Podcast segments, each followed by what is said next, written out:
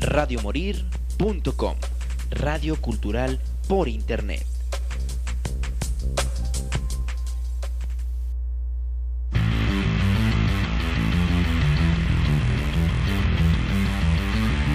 Está congelado. Radio Morir. Presenta. Un programa donde se fusiona la música con controversia, la diversión ¿Ahí ya están abiertos los micros? y la barra libre. ¡Confusión!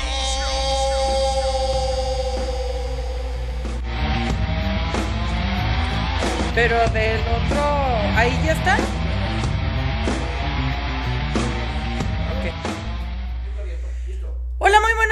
Ciudad de Guadalajara. Estamos aquí en una emisión más de su programa Confusión Musical. Mi nombre es Beatriz Navarro. Se nos congeló un poquito la imagen, pero al parecer ya estamos listos con todos ustedes para estar platicando, pues, acerca. Hoy es jueves, ahí está, mira, ahí está Felipe, ahí está Felipe monitoreándonos.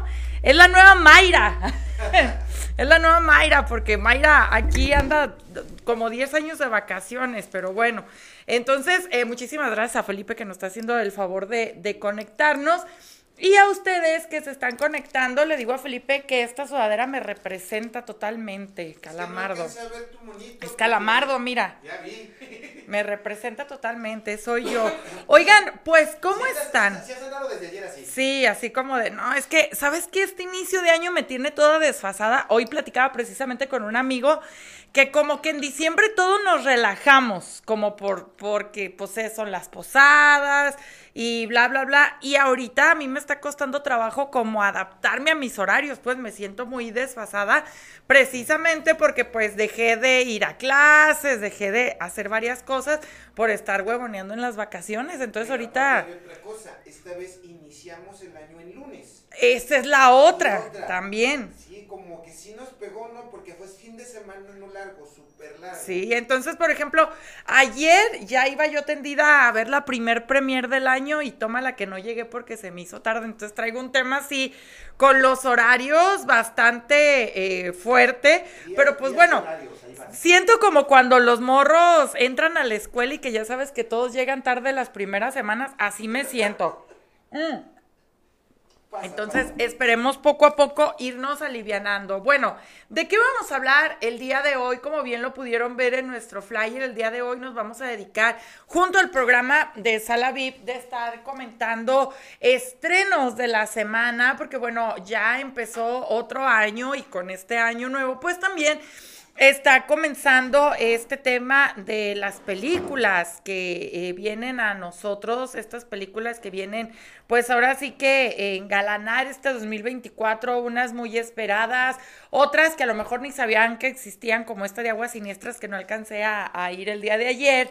Pero la verdad es de que no me siento mal porque hoy vi un película, no, no, no, no. O sea, la verdad es de que Parte de eso también es de que llegué como corriendo porque no me pude esperar a la noche y la tuve que ver hoy desde que supe que estaba en la plataforma. Ya lo platiqué el martes pasado, hablé acerca de la Sociedad de la Nieve, de esta película de los sobrevivientes de los Andes. Y pues el día de hoy eh, se estrenó. Eh, quiero pues obviamente pensar que se ha de haber estrenado a partir de las 12 de la noche, porque yo hoy al mediodía que busqué en la plataforma, pues ya estaba la película en línea. Y déjenme decirles que es un señor película, no, no, no. La verdad es de que eh, estoy bastante, pues ahora sí que, ¿cómo podríamos decirlo? Estoy bastante impactada porque en primer lugar, esta película, la verdad es de que yo había visto el tráiler, pero yo pensaba que nos iba... a- Ay, es que no sé dónde, se escucha esto, creo que acá. Este, no sabía precisamente si este tema de, eh, de los supervivientes de los Andes realmente para todos es igual de interesante como lo es para mí. Ya después me di cuenta de que sí que muchas personas realmente se han leído los libros. No sabía, yo desconocía que existía una eh, expedición que se hace ya a este lugar, que de hecho, pues ojalá en algún momento podamos visitar. Eh, al Valle de las Lágrimas, de hecho, es una expedición súper pesada. Digo, si es una expedición súper pesada, ya con todos los aditamentos tecnológicos que tenemos ahorita, no quiero pensar cómo es esta expedición. Eh, pues ahora sí que, ¿cómo lo fue para estos, eh, pues, chicos que estuvieron ahí 70 días? Bueno, tengo un montón de cosas que hablar de esta película, la verdad es de que todavía vengo así como con el nudo en la garganta, de hecho se acabó cinco minutos antes yo de salir de mi casa y yo estaba así de, ya, acábate, por favor, si no, no me voy a ir al programa. Este, la verdad es de que está muy, muy, muy buena. Bueno, pues en primer lugar, la película tiene muchas situaciones que las otras dos adaptaciones no tienen, ¿no? O sea, por ejemplo, la de Viven, yo me acuerdo que Viven me causaba como más miedo que, que nostalgia o que ternura. Este, y la de los sobrevivientes de los Andes, pues bueno, ustedes saben que hay una forma de hacer cine, sobre todo mexicano, en la era de los setentas, que era como muy, muy rara la narración. Y esta película tiene muchos elementos que me gustó. Bueno, en primer lugar, el director pues ha tenido que ver con películas como El Orfanato, ya de, desde ahí se le ve este halo de misterio. Ha tenido que ver con películas eh, sumamente emotivas y terroríficas. Entonces, eh, pues la verdad es de que yo dije, bueno, la, a mí la historia en sí, no sé, a mí sí me causa como cierto, ay, cierta cosa fea. El director es Juan Antonio Bayona, eh, como les digo, a mí me causa cierta cosa fea eh, este tema de, eh, de estos sobrevivientes y saber por todo lo que pasaron toda la vida. Digo, esta es una historia que a mí me ha seguido durante toda la vida, desde que yo estaba chiquita. Y precisamente estaba haciendo memoria y estaba recordando que cuando yo estaba chiquita a mí me causaba mucho miedo esta historia, sobre todo por el tema de que se habían comido a sus compañeros. Ya ahorita no, ya ahorita ya lo veo de una perspectiva diferente y yo si estuviera en una situación así, yo sería la primera que diría, no manches, hay que comernos a todos, la verdad, o sea, porque sí, la verdad, digo, ya a lo mejor de chiquita yo decía, no, no manches, qué miedo, ¿no? Pero ya ahorita viendo la situación, no, yo no podría soportar estar en una situación así donde no hay comida. La verdad es de que no, no lo, no lo podría hacer. Entonces, pues conforme uno crece y cambia, pues también eh, crece eh, y cambia esta historia, ¿no? Porque recordemos que yo cuando estaba pequeña, mi papá tenía el libro de Viven y yo me acuerdo que a mí me daba terror ver las páginas porque en estas páginas había muchas fotografías eh, de el el vuelo 571 de cómo había quedado el avión. Eh, ellos encontraron una cámara fotográfica en una de las maletas, entonces había muchas fotografías que fueron tomadas durante este eh, choque. Entonces yo me acuerdo que a mí me daba un montón de miedo. Y fíjense que yo no lo recordaba. En programas anteriores yo he platicado de esta película y no lo recordaba. Lo fui recordando conforme me fui como... Eh, me, adentrando en la historia, me fueron aflorando todos estos recuerdos porque esta historia llegó como a, mí cuando yo estaba muy chiquita, entonces a mí me causaba como mucha ansiedad y miedo y, el tema de los aviones, hasta el momento me cuesta lo de los aviones, bueno, los aviones y los trenes, ahorita que me he estado moviendo en el tren ligero lo he tenido que medio superar, pero no crean que, me encanta. Y luego ya ves que dicen que a lo mejor y nos meten trenes de regreso. No, no, no, no, no, terrible, pero bueno. Que se vayan más rápido. ¿Eh?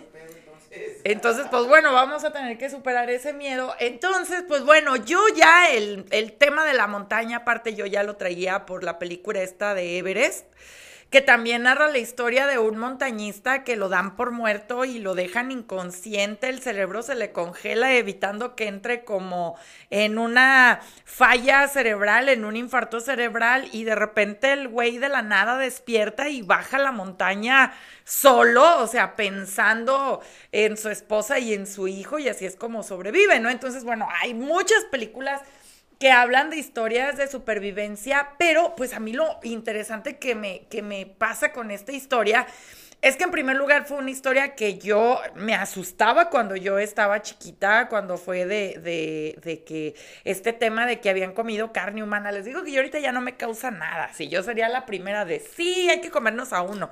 La verdad ya ahorita ya lo veo muy diferente. Eh, este director, bueno, tiene cosas bastante interesantes. No sé si se acuerdan la película del orfanato. Entonces, bueno, en el orfanato también habla de un lugar cerrado. Acá no es un lugar cerrado, pues es un lugar abierto, pero es una locación eh, de donde prácticamente es casi imposible salir. En el orfanato, si ustedes recuerdan, también todo ocurre precisamente en este viejo orfanato. Y él es director de Lo Imposible. No sé si se acuerdan de esta película que habla acerca de la historia del tsunami, que bueno, esa es una historia un poquito más actual de esta familia donde, bueno, Naomi Watts se avienta un señor papel.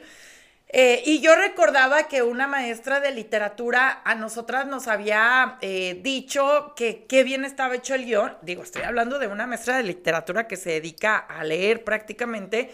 Y decía que estaba súper bien realizado el guion porque todo este tema de que, no sé si ustedes recuerdan que ella tenía, herida, creo que una pierna, entonces que todo este tema cuando se sube como a los hombros del niño para, para tratar de subir a un árbol, que era como una escena súper desesperante, ella decía que realmente estaba muy bien guionizada porque pues transmite como toda esta eh, este instinto de supervivencia, pues, de que con la serra, porque literalmente se le sube al niño pequeño, ¿no? Entonces, eh, este director, pues, no es nuevo en el tema de las catástrofes, esta de lo imposible, digo, a pesar de que narra solamente la historia de una familia, pues sí nos hace ver eh, lo, fuerte que fue este tsunami, sobre todo cuando somos personas comunes y corrientes que no tenemos ahora sí que eh, ninguna preparación o que digo, por ejemplo, si, si yo me... Eh, creo que están tocando, Felipe, porque pedí comida. Creo que si yo me, me pasa algo así, ¿eh? Dije, voy a ver. Ah, ok. El aire te está haciendo una travesura de que se escucha como que se golpearan. el- No, es que me pedí comida y me, me marcaron. Ah, entonces, eh, pues resulta que eh, eh, está, es un director que ya está acostumbrado, ¿ves? Te dije. Es un director que ya está acostumbrado precisamente a los, eh, um, a los, eh, a las catástrofes y en esta ocasión, pues bueno, nos habla acerca de este equipo de rugby donde, bueno, hay, no, no, es que yo podría pasarme tres horas hablando de esta película, pero voy a tratar de, voy a tratar de resumirlo. En primer lugar, está narrada por alguien que se muere. Esto es eh, una narración como muy omnisciente. Es una narración, un recurso narrativo que se ha utilizado en películas como Belleza Americana. Si ustedes recuerdan, eh, Belleza Americana, el protagonista muere y él es el que está narrando la historia.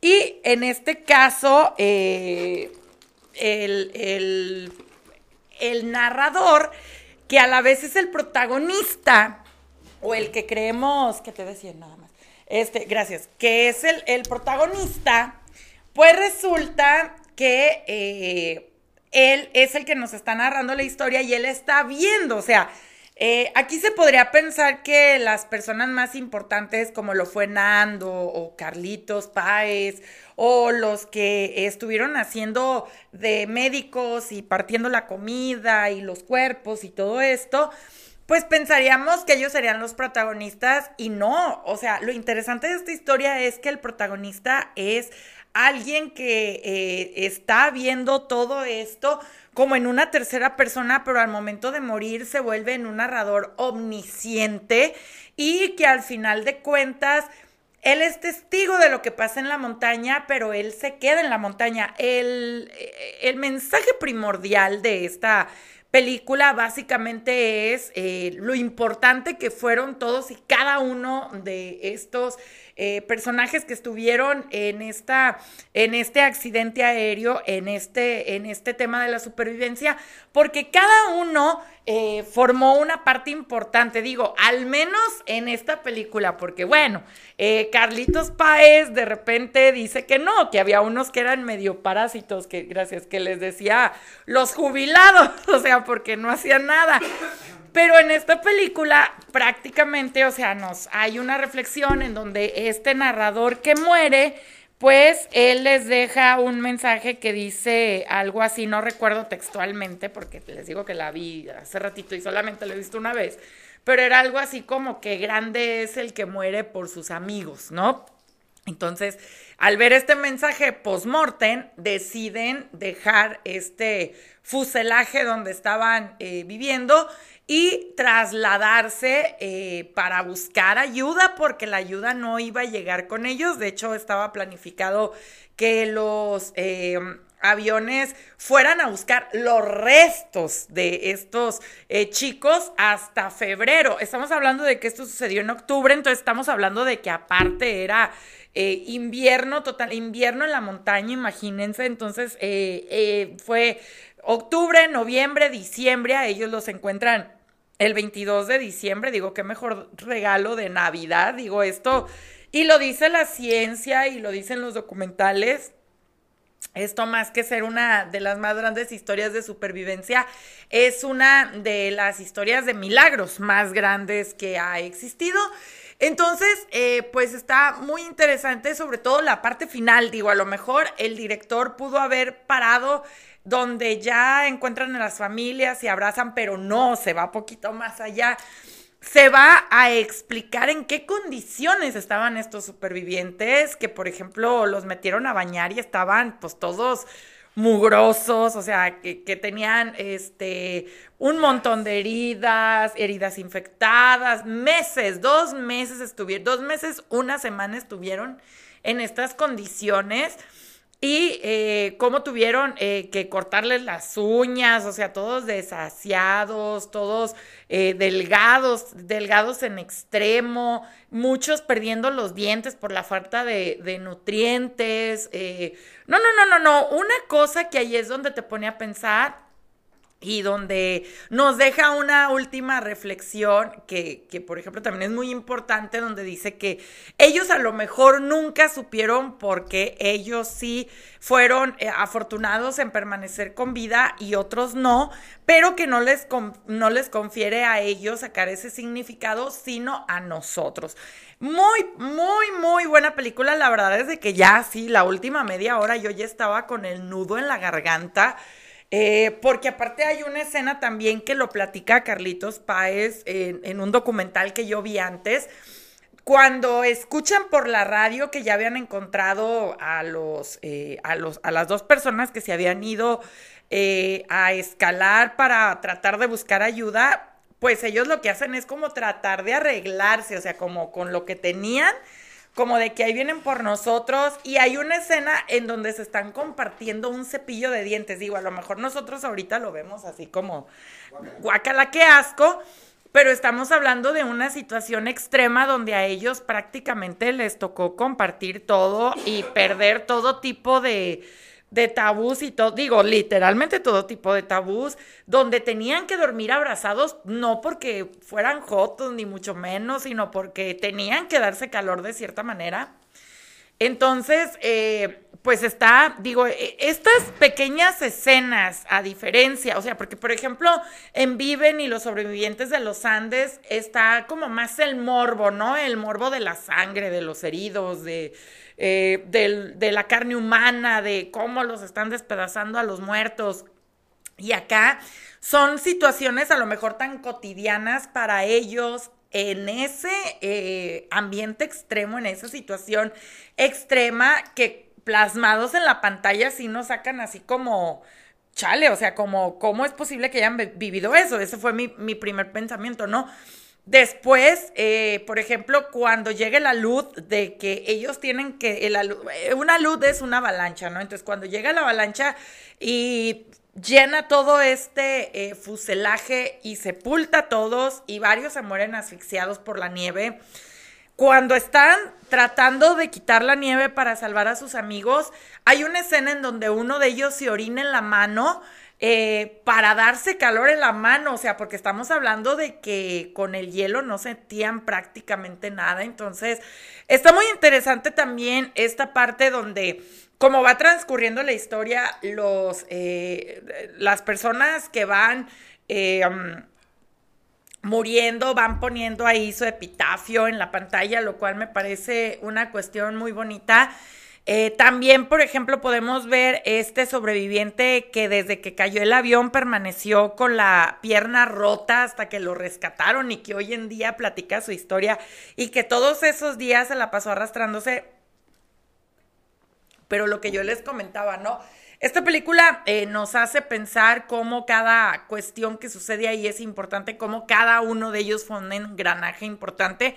Y, por ejemplo, este protagonista que murió, que creo que el director no pudo haber escogido mejor forma de contar la historia que con un protagonista omnisciente que se, que se iba a morir en la montaña y que precisamente él tiene un diálogo con, con alguien que había perdido a su esposa ahí y que les dice que pues todas esas muertes habían sido en vano.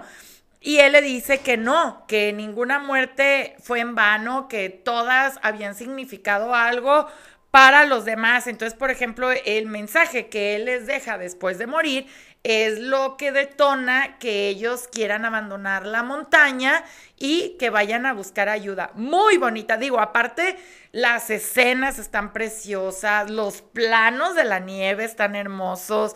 Eh, el guion, los diálogos, el hecho de que tengan, bueno, no estoy segura si los actores son uruguayos o argentinos, ahorita les voy a decir, pero eh, esto fue algo también que le da cierta, eh, pues cierta realidad, ¿no? Porque recordemos que una de las eh, adaptaciones está hecha, pues ahora sí que por Estados Unidos y la otra mexicana, el hecho de meter actores eh, que, que ahora sí que pues hablan el idioma y tienen el acento, a mí me parece fundamental. Entonces, pues bueno, chéquenlo, véanlo, es una película muy, muy, muy buena, eh, donde, bueno, además eh, se, se, rodó esta película en la Sierra Nevada de Andalucía y en Montevideo, Uruguay, además de que también tiene locaciones tanto en Chile y Argentina, en los Andes del lado de Chile y del lado de Argentina, incluido el Valle de las Lágrimas, donde fue, donde colisionó este avión. Y eh, pues la verdad es de que ha valido muchísimo la pena. ¿Por qué decide este director eh, tener a este protagonista? Pues bueno, esto es algo bastante interesante porque, bueno, además de que el actor es alguien desconocido eh, totalmente, protagonizado por Enzo Bogrinki, pues la verdad es de que yo creo que eh, ya todas las historias han estado enfocadas en Carlitos, en Nando, y lo que se les olvida a muchos es de que precisamente eh, este chico del cual mencionaban que no conocía a nadie, pues ya se había hablado de él y creo que siempre se va la historia por todos los que conocemos como los que han dado más testimonio o los dos que caminaron para salvar a los demás, pero pues se nos olvida que hay un montón de eh, personajes más. Así que pues bueno, ahorita vamos a estar platicando más en Sala VIP acerca de esto y de otros estrenos. Así que no se despeguen de www.radiomorir.com porque vamos a hablar de más películas para que vayan a verlas y estén al pendiente porque pues empieza el año con todo. Así que pues bueno, vamos a dejarlos con algo de musiquita y regresamos en un ratito más para seguir hablando de cine. Pues ahora ya váyanse a la página de eh, y allá nos vemos. Chao, chao.